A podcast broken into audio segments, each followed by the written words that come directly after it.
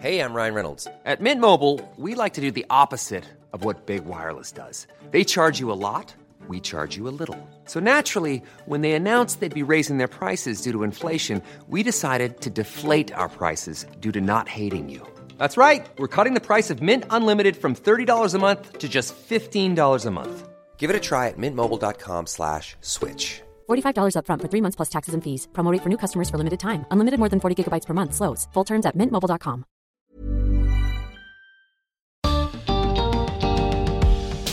¿Cuál es la mejor manera de que nuestros hijos e hijas se acerquen a la tecnología? Los padres y madres nos preguntamos a qué edad, qué sí, qué no y con qué restricciones para protegerlos. Bienvenidos al podcast de TED en español. Soy Jerry Garbulski. Susana Yuna es periodista y especialista en estrategia digital. En su charla en TEDx Valencia nos comparte herramientas para ayudarnos a responder estas preguntas tan relevantes en la educación de nuestros hijos.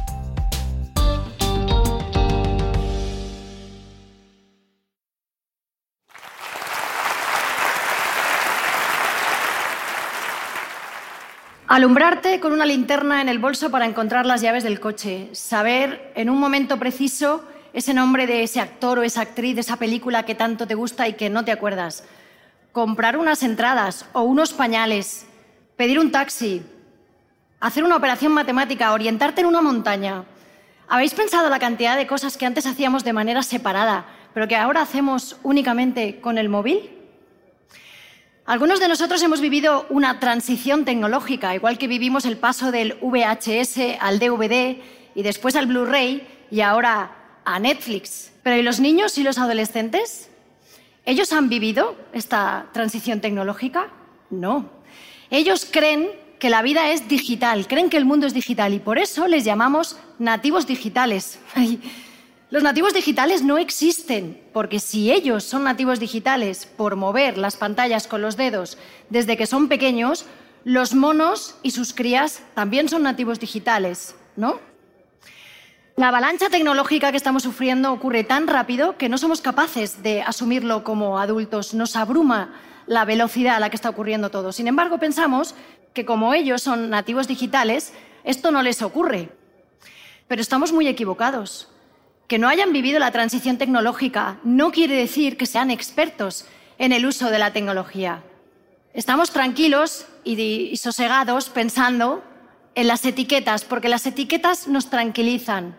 Nos encaja pensar que nuestros hijos, nuestras niñas, nuestros adolescentes, nuestros alumnos, nuestros sobrinos son grandes usuarios de la tecnología. Pero no es así, no es cierto. En 2001 ya se acuñó este término, Mark Prensky habló de los nativos digitales para referirse a aquellos jóvenes que eran capaces de corregir un texto directamente en el ordenador sin tenerlo que imprimir. Lo que no contaba Mark Prensky es que este término se desvirtuaría de tal manera que ahora todos aquellos nacidos en la era Google y posterior son nativos digitales y además vienen de serie con superpoderes digitales. Nada más lejos de la realidad. ¿Habéis pensado que cuando son pequeños les explicamos las normas básicas de seguridad vial? ¿Que les explicamos que no pueden salir a la calle sin mirar a los lados? ¿Que no pueden hablar con desconocidos por la calle? Sin embargo, ¿no les estamos explicando lo más básico del uso de Internet, del uso de la tecnología? No se la explicamos porque como padres no lo sabemos, no sabemos cómo manejarla, son todo dudas, hay muchísimas cuestiones que no controlamos cuando hablamos de tecnología. Sería mucho más fácil mirar para otro lado y decir, bueno, como son nativos digitales, pues no hace falta que les ayude. Pero no, no podemos dejarles solos, no podemos permitir que estén más conectados que nunca, pero más solos que nunca. Vale, la teoría está clara. Voy a asumir que me compráis que los nativos digitales no existen. Pero seguro que en la cabeza de padres y madres ahora mismo está pululando la pregunta, la cuestión, porque tenéis una gran presión social, tenéis una gran presión de vuestros hijos, porque os están pidiendo un móvil propio, porque quieren tener un móvil, y no tenéis la respuesta a la pregunta, ¿cuál es la edad indicada y apropiada para que le dé un móvil propio a mi hijo o a mi hija? Pues hay varias opciones. La primera opción es, cuanto más tarde, mejor. Un ex ingeniero de Google llamado Tristan Harris, ex ingeniero, dice que la tecnología está diseñada para ser adictiva.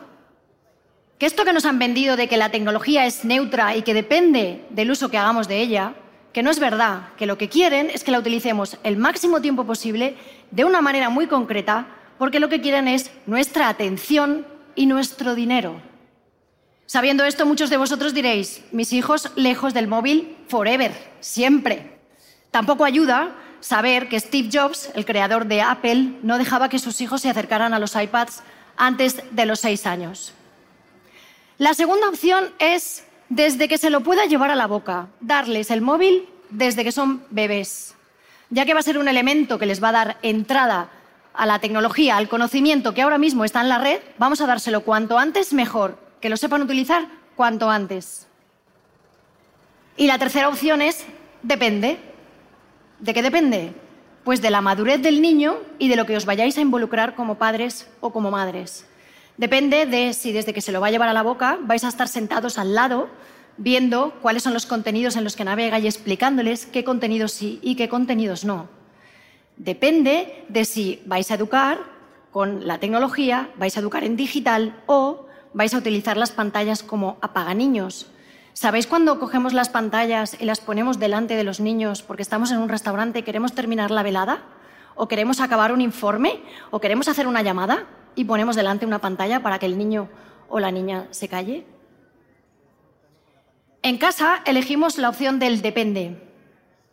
Valoramos la madurez de nuestros hijos y elegimos esta opción no porque sea la mejor ni porque sea la correcta, sino porque también pensábamos que no nos imaginábamos a nuestros hijos cargando cada día con un listín telefónico, una enciclopedia, una linterna, un televisor, un teléfono. Todo esto encima necesitarían una carretilla. Así que mi hijo tiene acceso y móvil propio desde los 10 años, ahora tiene 15, y mi hija tiene acceso a las pantallas desde los 3 años, ahora tiene 12 y móvil propio. He visto innumerables horas de vídeos de caballos en YouTube con mi hija explicando todas las dudas que se le planteaban y he supervisado la cuenta de Twitter de mi hijo desde que tenía 11 años, que es cuando la abrió. Esta opción da mucho trabajo, da mucha guerra, provoca muchísimas discusiones. Pero pensamos que cuando, les damos cuando le damos a un niño, a una niña, en una edad temprana, un smartphone, le estamos dando un gran poder, pero también le estamos enseñando una gran responsabilidad. un gran poder conlleva una gran responsabilidad. ¿Cómo les enseñamos esto? Haciendo que se responsabilicen de los contenidos que están subiendo a Internet. Diciéndoles qué tweets sí se pueden poner para comentar un partido de fútbol y qué fotos no se pueden poner cuáles construyen su identidad en la red y cuáles, como esta que estáis viendo, destruyen su identidad. Por cierto, esto es un retweet que hizo mi hijo en 2016 y que tuve que corregir en su momento. Si como yo decidís darle un móvil a vuestro hijo o a vuestra hija en una edad temprana, independientemente de la edad que tenga y pensando en la madurez que tiene y el acompañamiento que vayáis a darle, hay varias cosas que tenéis que saber. Por ejemplo, los contenidos. ¿Pueden ver todos los contenidos que quieran en Internet? ¿Sirven de algo los controles parentales? Los controles parentales dan una falsa sensación de seguridad, porque todo aquello que cerramos a su vista cuando no estamos van a intentar verlo en casa de los abuelos, en casa de los amigos. Así que no, no pueden ver todos los contenidos que quieran, solo aquellos que les hemos explicado sin controles parentales, sentados a su lado, que son apropiados para su edad. También es importante que sepáis cosas básicas sobre seguridad. ¿Cómo sabemos que están seguros en la red? ¿Con quién pueden compartir sus contraseñas? Esta es muy fácil. ¿Verdad que saben que no pueden compartir ni la ropa interior ni los cepillos de dientes con nadie? Pues las contraseñas tampoco. Es crítico que entiendan que las puertas que dan entrada a su vida digital deberían estar tan protegidas como la puerta de casa. Algunas cosas básicas de leyes deberíais saber, porque todo lo que está ocurriendo tan rápido está modificando la ley cuando hablamos de tecnología. Es todo tan nuevo y tan rápido que no nos está dando tiempo a aprender todas estas cosas. Y os voy a poner un ejemplo. Cualquier niño menor de 14 años que suba una foto a Internet, a cualquier plataforma, con otro menor y no tenga la autorización de los padres de ese menor, se está saltando la ley. No os estoy pidiendo que os leáis el Código Penal, no que os estoy pidiendo que os aprendáis todas las leyes, pero id a buscar a, Google Informaos sobre la relación entre la legalidad y la tecnología y seguir, por ejemplo, a abogados expertos como Borja Atsuara, que os arrojará un montón de luz sobre este tema. También es interesante que sepáis cosas sobre reputación. ¿Puede un tuit desafortunado o una foto en una posición comprometida comprometer su futuro? Desde luego que sí. Os cuento un caso muy sonado. Sergi Guardiola era un jugador del Alcorcón en 2015. Lo fichó el Barça B y su fichaje duró ocho horas. Se descubrieron unos tuits que había escrito en 2013 metiéndose con Cataluña y con el Barça. Automáticamente le rescindieron el contrato. Él borró los tweets, él protegió su cuenta, pero nunca tuvo oportunidad de jugar en el Barça. Sí, los tweets, las fotos y el contenido que suben a Internet puede fastidiarles el futuro laboral, sea futbolista o sea cualquier otra profesión. Y la última es alrededor de la privacidad. Los datos personales que dan para bajarse una aplicación al móvil, para darse de alta en un servicio que quieren jugar en una plataforma online, para bajarse emojis, para lo que sea, no son conscientes de la cantidad de información personal que están compartiendo. Cuando voy a darles una charla al instituto y les explico que cuando hacen una foto y la mandan desde su teléfono al teléfono de otro, que esa fotografía pasa por unos servidores y que no es tan privada como ellos creen, entran literalmente en pánico. No saben cómo funciona. Las empresas de tecnología llevan años campando a sus anchas, recogiendo datos de todas las interacciones que hacemos en Internet. Sí, nos espían, saben todo de nosotros. Pueden hacer un perfil psicológico nuestro, pueden influenciarnos para votar a un partido político por encima de otro, pueden incluso hacer que queramos comprar un producto por encima de otro. Y además, la privacidad no existe. Desde el momento en el que cada menos de cinco minutos nos estamos conectando a nuestro teléfono para chequear si tenemos un email, si tenemos un WhatsApp, si tenemos un like, cuando nosotros estamos chequeando nuestro teléfono, lo que hacemos es pedirle información a las antenas que tenemos alrededor y para pedir esa información estamos enviando información nuestra. ¿Quiénes somos? ¿Cuál es nuestro dispositivo? Incluso qué tipo de información estamos compartiendo. ¿Y qué podemos hacer para mejorar nuestra privacidad y la de nuestros niños y nuestras niñas y adolescentes? Primero, leernos la política de términos y condiciones de todo lo que nos bajamos al móvil. Quizás no sabéis que hacen falta tres días completos con sus noches sin levantar la vista de la pantalla para leernos todo lo que nos hemos bajado al móvil sin rechistar. Y segundo, concienciar a nuestras niñas, a nuestras adolescentes, a nuestros hijos, a nuestros sobrinos, a nuestros alumnos, de a quién le están dando los datos y que piensen para qué los pueden necesitar. Os planteo un reto. Cuando se quieran bajar una aplicación al móvil, que pregunten, que investiguen, que se cuestionen. ¿Qué negocio hay detrás? ¿Para qué quieren los datos de registro? ¿Cómo gana dinero esta empresa? Es muy importante que les ayudemos a entender que los datos que den ahora pueden cambiar su futuro. En definitiva, los nativos digitales no existen. Que hayan nacido en una edad eh, en una era tecnológica como esta no les da superpoderes y necesitan acompañamiento digital igual que lo necesitaron para aprender a cruzar la calle.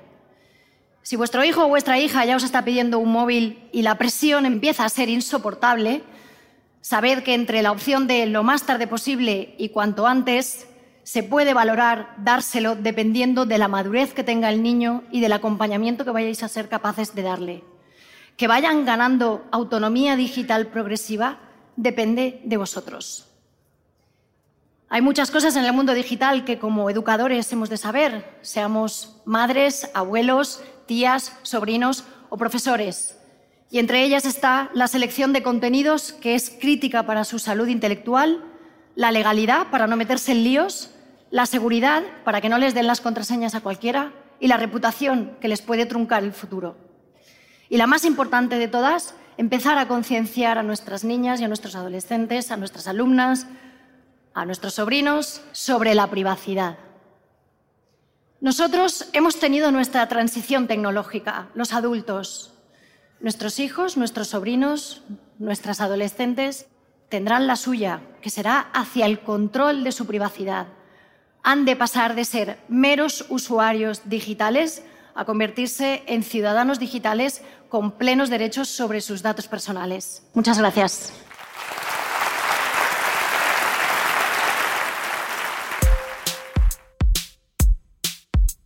Si les gusta TED en español, la mejor manera de apoyarnos es compartiendo el podcast con sus amigos. Pueden encontrar todos los episodios en Spotify, en Apple Podcast o en tedenespanol.com. Soy Jerry Garbulski y los espero en el próximo episodio.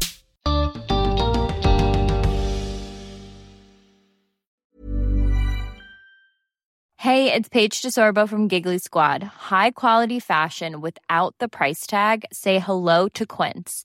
I'm snagging high-end essentials like cozy cashmere sweaters, sleek leather jackets, fine jewelry, and so much more. With Quince being 50 to 80% less than similar brands. And they partner with factories that prioritize safe, ethical, and responsible manufacturing. I love that. Luxury quality within reach. Go to quince.com slash style to get free shipping and 365 day returns on your next order. Quince.com slash style.